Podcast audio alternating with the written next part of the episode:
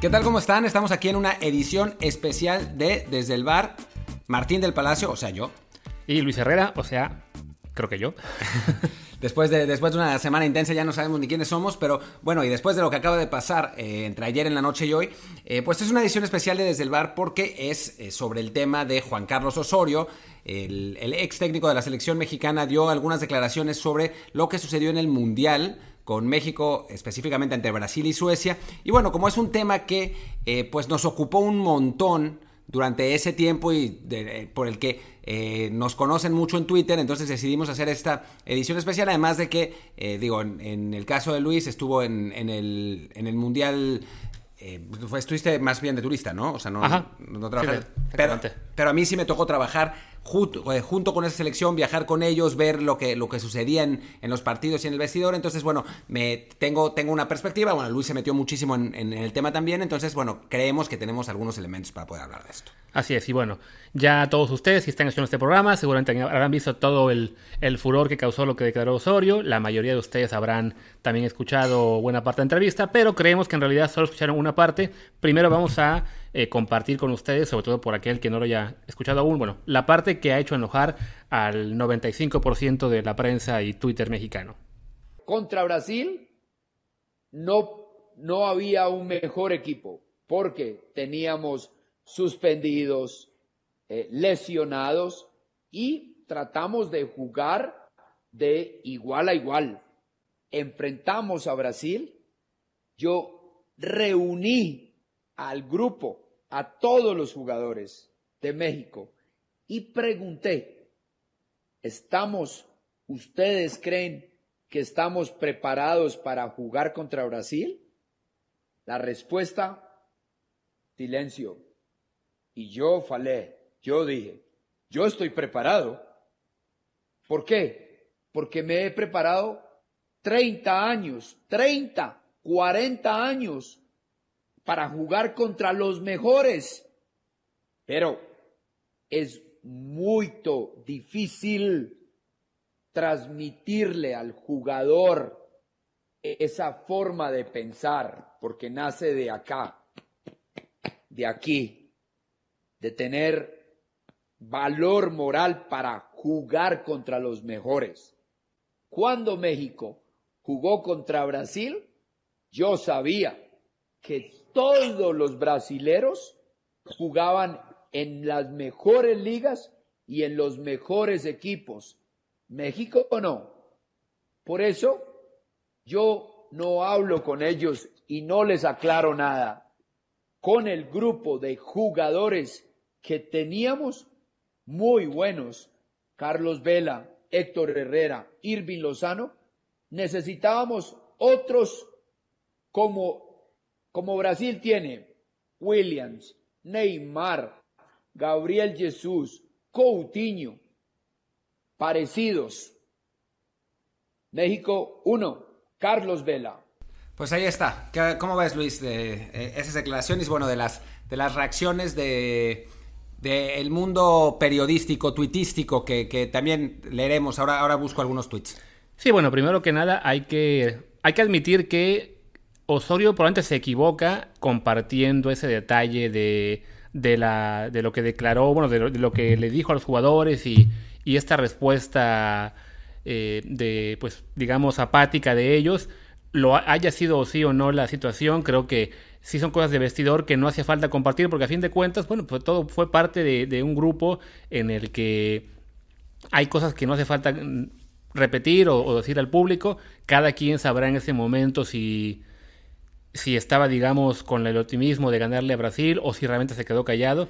Eh, por otro lado, sí, ofrece un buen contraste a la actitud que intentaban mostrar todos unos días antes, inclusive pues la, famosa entrevista de Charito del Imaginémonos cosas chingonas, y de repente pues sí está cierto temor de enfrentar a, Brasil en un partido eliminatorio de Copa del Mundo, ¿no?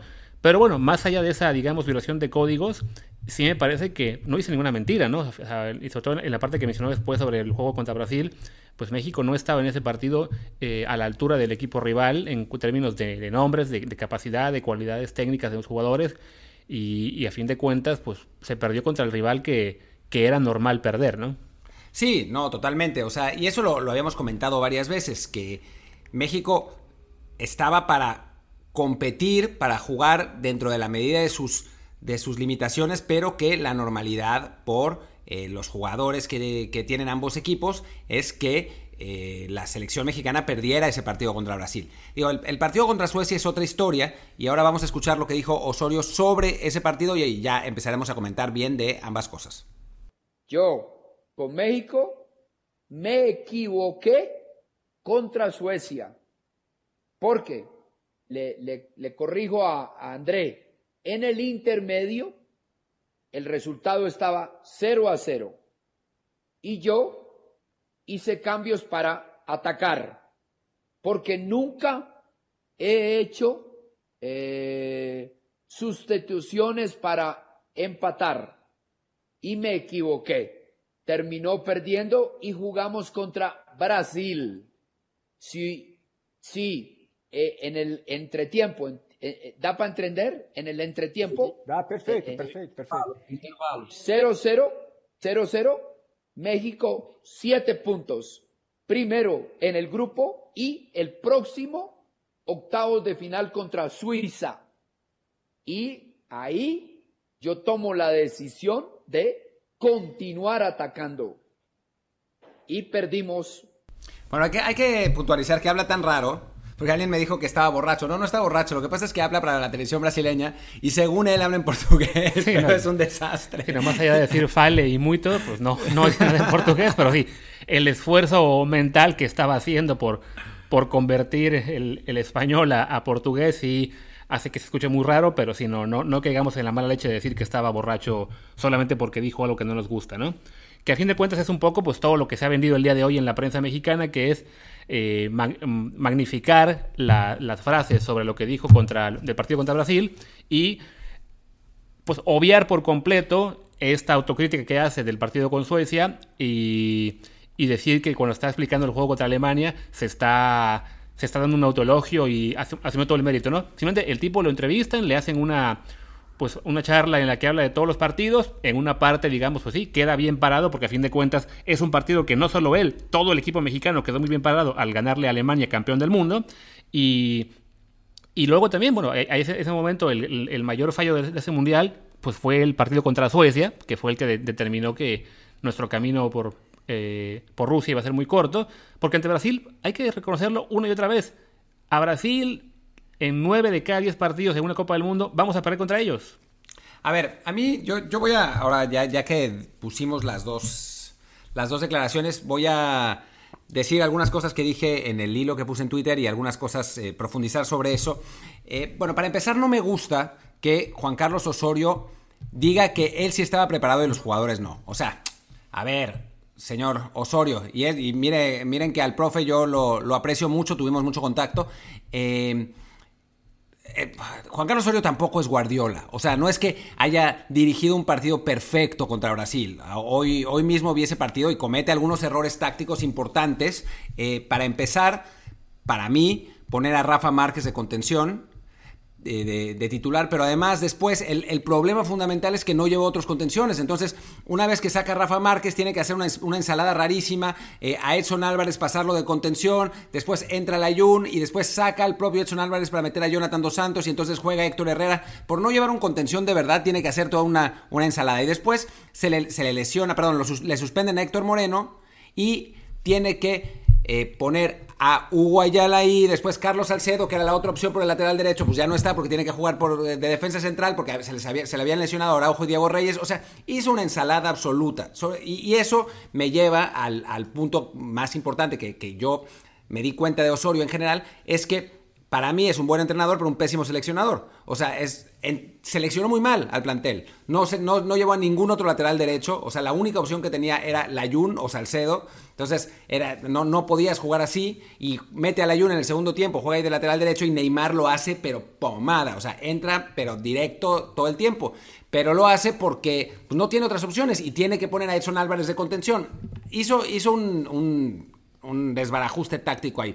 Eso no quiere decir que no haya planteado el partido con su lógica general, que era una lógica de ir a atacar, de ir a buscar a Brasil dentro de las limitaciones que tiene México, ¿no? O sea, a mí me parece que las circunstancias en general y la diferencia de calidad entre los dos equipos estaba clara y México, como ha sucedido en todos los mundiales menos en 2002, tenía que jugar un muy buen partido y el rival un mal partido para poder avanzar a cuartos de final. No sucedió. Y no sucedió porque ese Brasil era un equipazo. La verdad es que ese Brasil de 2018 era probablemente el mejor equipo del Mundial. Después pierde eh, con Bélgica por, las por circunstancias, pero es mejor que Bélgica en ese partido.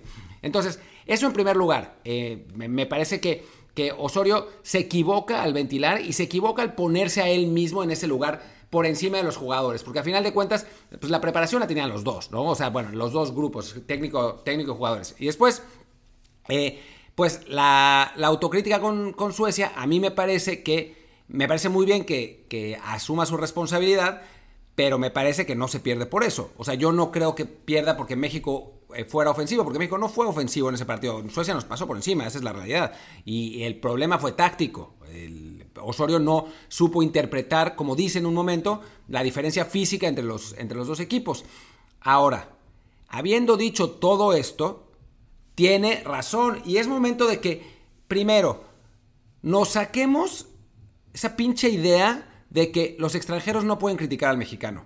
O sea, aparece Tiziano Ferro y dice que no le gustan las mexicanas. Digo, lo dijo de una, manera medio mala. Pero se armó un, un, escándalo como si fuera, no sé, como si hubiera llegado el ejército gringo invadirnos y hubiera otros niños héroes. O sea, es Tiziano Ferro, por amor de Dios, ¿a qué le importa? ¿No? O sea, Cualquier extranjero, ya no me acuerdo que, eh, recientemente, bueno, no tan recientemente, pero hace unos años hubo otro extranjero que dijo algo de México y eh, era como si se hubiera, como que era el momento de envolverse en la bandera. Ni modo, los mexicanos no somos perfectos, al contrario, tenemos un montón de problemas y un montón de errores y hay que asumirlo. Y, perdón, pero nos la pasamos lloriqueando, eh, los jugadores no tienen huevos, los jugadores no tienen mentalidad, la liga es malísima. Pues, ¿qué esperan de la selección? ¿Que seamos campeones del mundo? No, no somos Brasil. sí, no, o sea, está el, sobre todo el ejemplo que da cuando menciona que pues sí, en lista los jugadores brasileños que tenían en ese momento un Coutinho, un William, y, menciona, bueno, en México estaban quizá Vela, Herrera, Lozano, que eran lo mejorcito que había en ese, en ese equipo, pero a fin de cuentas, pues no, no estaban a la altura de los brasileños, y no se diga el resto de los 11, del, del 11 mexicano, ¿no? Que es a fin de cuentas una cosa que el, el, aficionado y la prensa mexicana insiste en olvidar a la hora de que llega el Mundial, ¿no? O sea, se piensa de que es que ¿por qué no llegamos al cuarto partido? Pues porque no tenemos esa calidad, ¿no? Yo me acuerdo mucho de esta polémica que, que hubo eh, hace un año si no me equivoco, por el maldito FIFA, eh, el nuevo FIFA, en el que no aparecía Chucky Lozano o Raúl Jiménez entre los primeros 50 o 100, no me acuerdo. Y lo mencioné, pues es que la verdad. O sea, no, no tenemos un jugador entre los 50 o 100. Y me saltaron a decir, ay, pero ¿cómo te fijas en la base de datos del FIFA, que es un videojuego? A ver, sí, será un videojuego y lo que sea, pero la base de datos se, arma de un, de un modo que incluye a scouts, que incluye también observar partidos y que es a fin de cuentas un reflejo más o menos realista con sus detalles de, lo que es la, realidad futbolística en el mundo y México no tiene esos jugadores, pero aquí insistimos en creer de que, ah, no, porque tenemos un delantero al que le está yendo bien en el último año en Inglaterra, ya tenemos suficiente para pelear con Brasil. Porque tenemos un extremo al que le está yendo, está yendo bien en, Holanda, seguramente él la va a romper. Ah, la rompió contra Holanda, entonces seguro, contra Alemania, perdón, eh, y metió un gol. Seguro va a ser la figura del mundial. Y ahora que se vaya al Napoli, seguro va a triunfar. ¿Y qué crees? Pues no pasó, no, ha triunfado todavía porque a fin de cuentas no es tan fácil. A lo mejor triunfa más adelante, pero eh, toma, toma tiempo, toma trabajo, toma mucho esfuerzo. Y en México seguimos olvidando cada cuatro años eso que no tenemos jugadores suficientes en las mejores ligas del mundo para competir. Y seguimos creyendo que, que llegar al cuarto partido es una obligación cuando tiene su mérito. O sea, no, no es fácil llegar a ese cuarto partido. Ojalá llegáramos al quinto, pero no tenemos el plantel para hacerlo. Y cuando Osorio recuerda eso, esto de envolverse en la bandera y de que está haciendo los menos, pues no, la verdad es que no. Simplemente está estableciendo una realidad que incluso el propio Tata Martino ya, ya ha comentado alguna vez en, recientemente, ¿no? Eh, y bueno, eh, eso, eso, eso que dice Luis es, es, digamos, no solamente de Osorio y del Tata Martino, esencialmente todos los técnicos lo han dicho. Lo que pasa es que no se arma ese desmadre porque no son Osorio. ¿Y cuál es el problema con Osorio? Y con todo cariño y con eh, disculpas para, para todo el mundo que no quiere aceptarlo. Primero que es colombiano. Y al mexicano, el mexicano no ve al colombiano como superior. Sí ve al argentino como superior, pero no al colombiano como superior. O sea, somos malinchistas, malinchistas xenófobos de una manera muy rara, ¿no? O sea, el argentino y el uruguayo sí nos llega a enseñar, pero si es un colombiano, no. Y si es un colombiano que además no es blanco, pues tampoco. Y aunque no les guste, o sea, esa es la realidad. Si no, o sea, si les yo sé que van a llegar a decir, no, no es cierto, no sé qué, eso no, es que es un vendehumo, es un, un predicador. Yo diría que, que miren en su interior si no hay un, punto de racismo en ese tema. Y después, después eh, Osorio habla en términos que no son fáciles de reconocer para el aficionado mexicano y eso también les choca. A la gente le choca a la gente, las personas que son más ilustradas. Es así y en México es así y somos así. Y Hugo Sánchez habló del cangrejismo y es la realidad. O sea, y entonces se juntan esas dos, esas dos circunstancias y se hace la tormenta perfecta, ¿no? Odiamos a Osorio y algunas de las reacciones de la, de la tuitosfera y sobre todo de periodistas son muy raras. O sea, se toman esta, este asunto demasiado personal. No puedo creer la persona que es Juan Carlos Osorio. O sea, ¿are you fucking serious?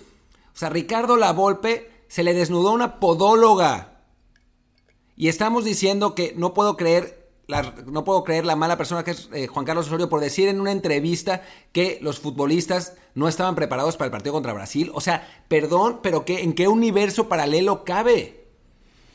Sí, no, o sea, también está el hecho de que esta tuitósfera, como dice Martín, esta prensa especializada que decidió ya eh, que Osorio es un mal técnico, porque no dio los resultados que, hubiéramos querido, porque perdió en circunstancias, eh, digamos, más eh, negativas que los anteriores. Sí, hay una derrota contra Chile que es muy vergonzosa, muy humillante, lo que sea, y que lamentablemente, eh, pues digamos que truncó mucho lo que, lo que hasta ese momento era un proceso bastante bueno, en el que había ganado todos los partidos menos uno, y se fue todo ahí muy rápido hacia abajo con esa derrota 7-0, que bueno, ves ese partido y entiendes entrada, por un lado, que Chile era mucho mejor equipo que México, y tan es así que volvió a ganar la Copa América ese año, eh, eh, y también México se vino abajo mentalmente muy cañón eh, con, esa, con, en ese partido tras el segundo gol, y eso no solo es un problema de Osorio, sino en general, esa generación le pasó una y otra vez que al verse hacia, eh, abajo del marcador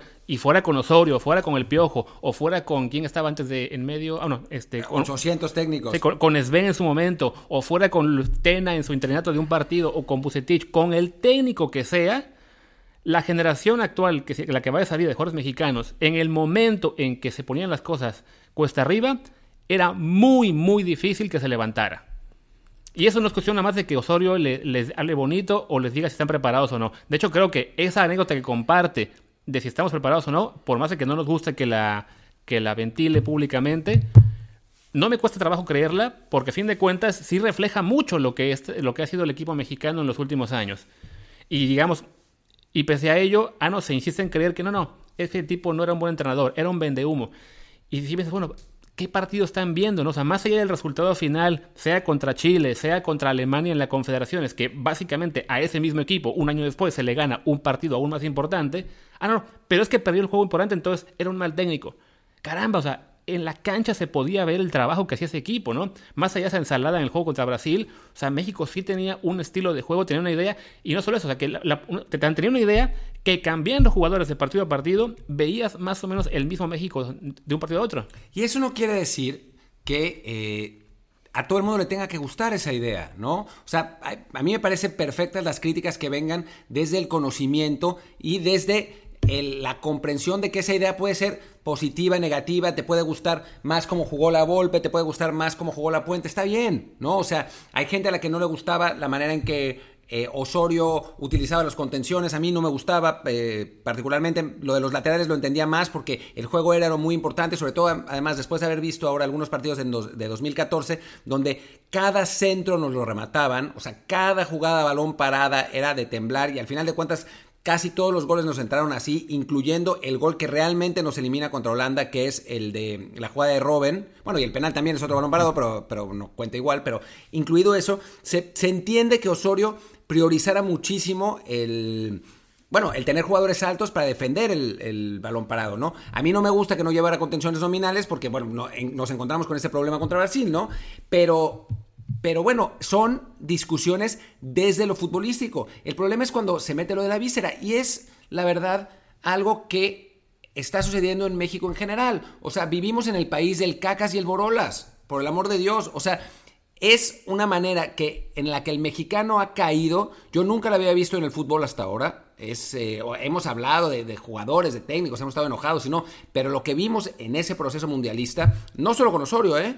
Eh con Javier Hernández también, con Carlos Vela también, con antes con Guillermo Ochoa. Ahora con Giovanni. Ahora con Giovanni. O sea, todo el mundo eh, vivimos en, un, en, una polarización horrible, también estimulada mucho por las transmisiones de una cierta cadena de televisión. Y eso no, no, es, eh, no, no, es para mentir. O sea, casi todo el mundo que se pone en ese plan es porque ve los partidos por ellos. O sea, y no, no, no, no nos hagamos, ¿no? Entonces, me parece que es una manera de ver las cosas que a mi modo de ver le hace mucho daño al país y que está permeando muchísimo en el fútbol y que no nos permite avanzar. Porque además el problema del fútbol mexicano no está en el entrenador.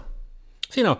Y a fin de cuentas, como menciona Martín, el hecho de que no solo es la televisora que vive, digamos, de la polarización al, momento de transmitir un partido, sino también la televisora que es su versión noventera ahora en cable, que tiene a la misma, la misma gente que estaba ahí hace 20 años y que los ves a comentar partidos y sí, o sea, es esta, esta política de la única manera en que vamos a generar este, audiencia y que, y que hablen de nosotros es generar polémica por generar polémica. O sea, si, si en un partido hay 15 cosas a analizar y una que criticar, pues vamos a hablar de esa cosa que vamos a criticar porque es lo que va a mover más a la gente. Estoy viendo ahorita el tweet de una de estas grandes referencias del fútbol mexicano que dice, más que los brasileños o los suecos, el problema fue enfrentarlos estando tan lejos de dominar una forma de jugar. Y este es un tipo que tiene un millón de seguidores, que es la maldita biblioteca del fútbol en México, una de las referencias para muchos, ¿Cómo que sin una, forma de jugar? México tenía una, tenía una forma de jugar que ahora con Martino estamos jugando muy parecido. Sí, pero esa referencia que empieza con R y termina con Oberto Gómez Junco es el señor lugar común. O sea, se la pasa diciendo obviedades que disfraza de, cultura y en realidad, pues en fin, no, no, no seguiré porque a mí cada vez que leo un tuit de, ese señor me, me, pongo muy mal porque es, es un engaño. Pero en fin, es en general una manera de de ver el mundo que no ayuda en nada, no ayuda a construir, no ayuda a elaborar planes, no estimula la comprensión, no estimula el, entendimiento del otro, es dividir entre los buenos y los malos. Y los buenos somos solamente nosotros y los malos son solamente otros. Y así no se puede vivir. No se puede vivir en el fútbol y no se puede vivir en la vida. O sea, yo tengo con, con tristeza, tengo que decir que me enemisté por, con gente por Juan Carlos Osorio, por pensar de una manera sobre el entrenador de la selección nacional. Y obviamente no por mi culpa, o sea, yo no me enojé con ellos, ellos se enojaron conmigo, porque odiaban a Juan Carlos Osorio, yo lo defendía, por decirlo así, y entonces no me hablan. O sea, ¿qué clase de sociedad es esta? Es absurdo. Sí, porque además, es, sobre todo, es ya muy hartante estar hablando de, Osorio. De hecho, nuestra idea era ya no hablar de ese tema más hasta que apareció esta mentada entrevista que, y que es parte de lo que la gente dice, pero es que ¿por qué tiene que hablar ahora? Pues ¿qué creen? Los técnicos hablan todo el tiempo. Osorio habló hoy, hace apenas unas semanas habló la Volpe, a Javier Aguirre no, no lo meten mucho con selección mexicana, pero aquí en España también habla de vez tanto en tanto. Ya ven que se le escapó el tema este de cuándo iba a ser supuestamente de arranque la liga.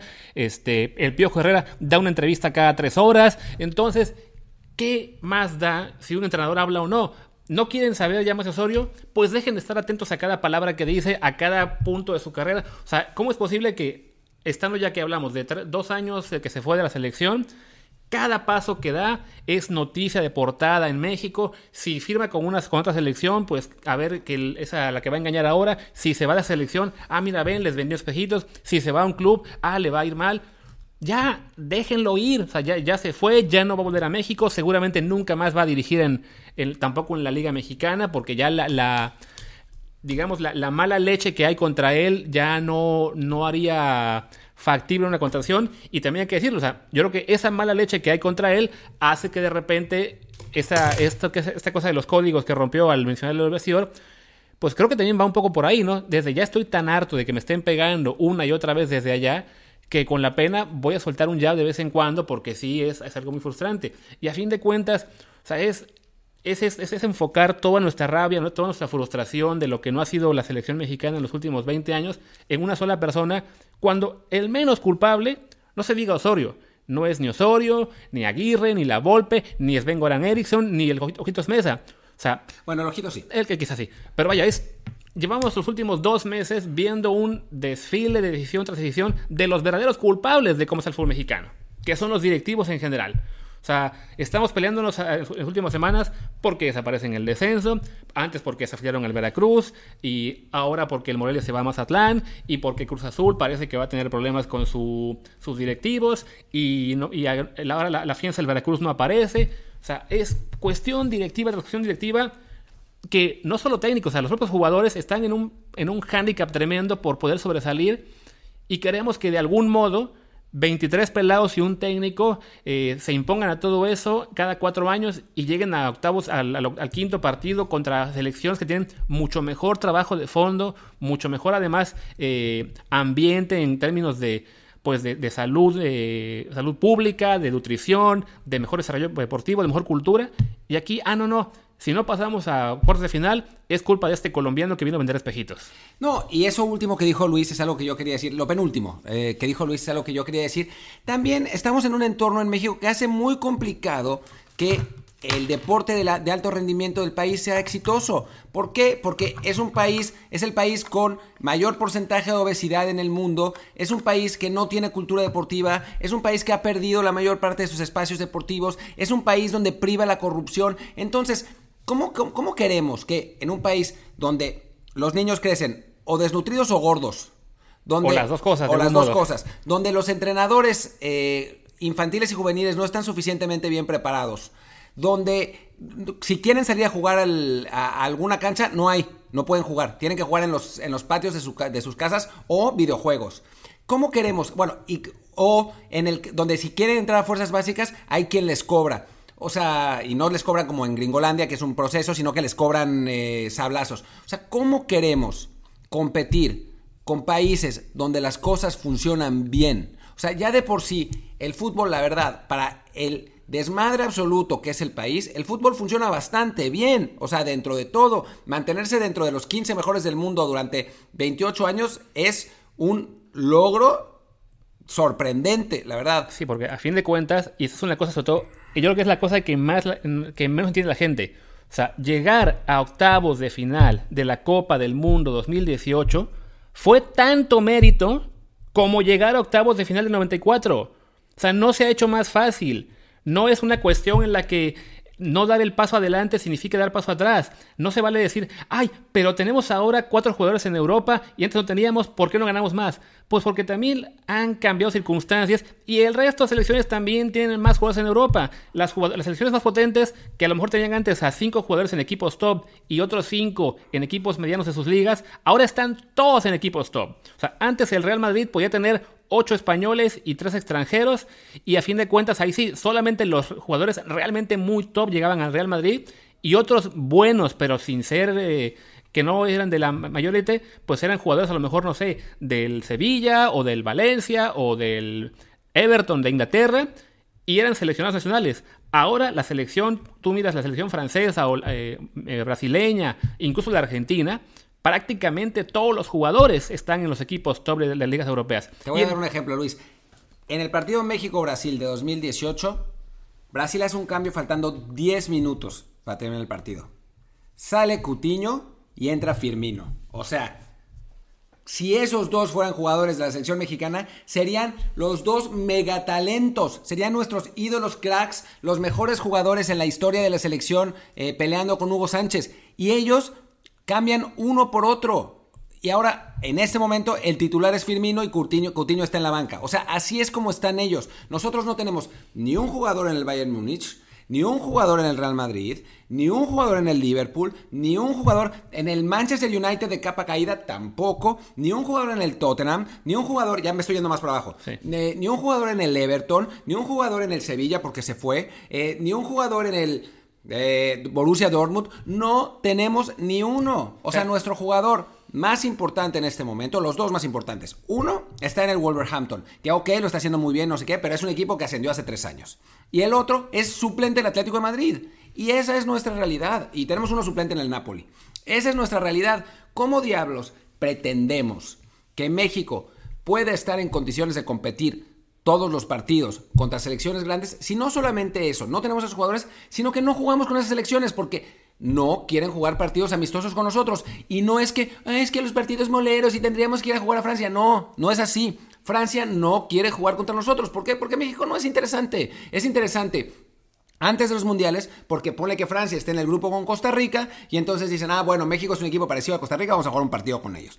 Pero en este momento, en la realidad, no podemos jugar con ellos porque no quieren jugar con nosotros. Y esa es la realidad. No tenemos jugadores, no tenemos roce, nuestra realidad es el cuarto partido y la verdad, bien nos va. Así es. O sea, yo francamente, en este momento, pensando para 2022, a mí no me extrañaría que por fin se rompa esa, esa racha y nos quedemos en el tercero. Y no va a ser culpa de Tata Martino. O sea, pase lo que pase en Qatar, incluso si quedamos fuera en el tercer partido, yo espero que Tata siga hasta el 26. Porque al menos será un proceso más largo en el que a lo mejor podemos competir por algo más importante en el Mundial que se va a jugar eh, en casa, ¿no? En nuestro patio trasero, digo. Pero a fin de cuentas, eh, el proceso que, que, tiene el fútbol mexicano en los últimos, en los últimos años perdón, ha sido este, en el que tenemos cada vez menos roce, nos cuesta mucho que los jugadores más importantes estén en las ligas, en las ligas de más, pues de mayor nivel, y la generación actual, lamentablemente, pues ya los que duraron por 8 años ya van de salida, va a ser muy complicado que lleguen a, al 22 y, los, y las nuevas figuras están muy jóvenes y también va a ser muy complicado que lleguen en su mejor nivel a, al 22, sobre todo porque algunas de ellas pues están todavía sufriendo para consolidarse en Europa, llámese Chucky, llámese Edson Álvarez, llámese Diego Laines, llámese... Ya no tenemos más. O sea, quizá Eric Gutiérrez. Eric Gutiérrez y quizá si todo va bien, JJ Macías en la Real Sociedad, uno de esos. Pero oye, o sea, es, o sea, pensar en que vamos a llegar a 2022 con un equipo en el que va a estar integrado por a lo mejor 8 o 10 jugadores en equipos medianos de Europa y poder competir de tú a tú siempre con potencias que tienen a 10 jugadores en los equipos de élite y a otros 50 en equipos medianos, o sea, no es realista. Que se puede hacer de vez en cuando, sí. Y tan se hizo que en el propio Mundial, que siempre queremos olvidar con Juan Carlos Osorio, se le ganó el campeón del mundo. Pero esa es la sorpresa, no es la realidad. O sea, no es.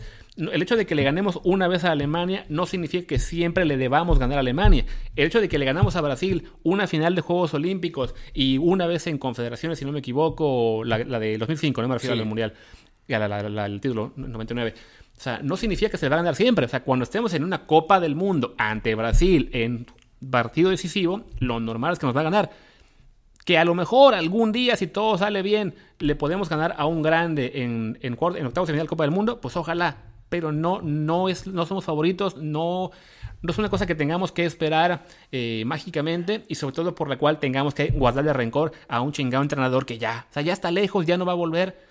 Como dice el meme, güey, ya. Sí, sí, literalmente. Y bueno, ahora que no tenemos fútbol y que lo único que hay es la Bundesliga, los invito a que vean los partidos y vean el ritmo al que se juega en Alemania y lo comparen con el ritmo de juego de la Liga MX, incluso en los partidos nocturnos a nivel del mar. O sea, para que no, no digan, ah, es, la, es, es que jugar a las 2 en Seúl es difícil. Sí, obviamente es difícil jugar a las 2 en Seúl y eso está clarísimo.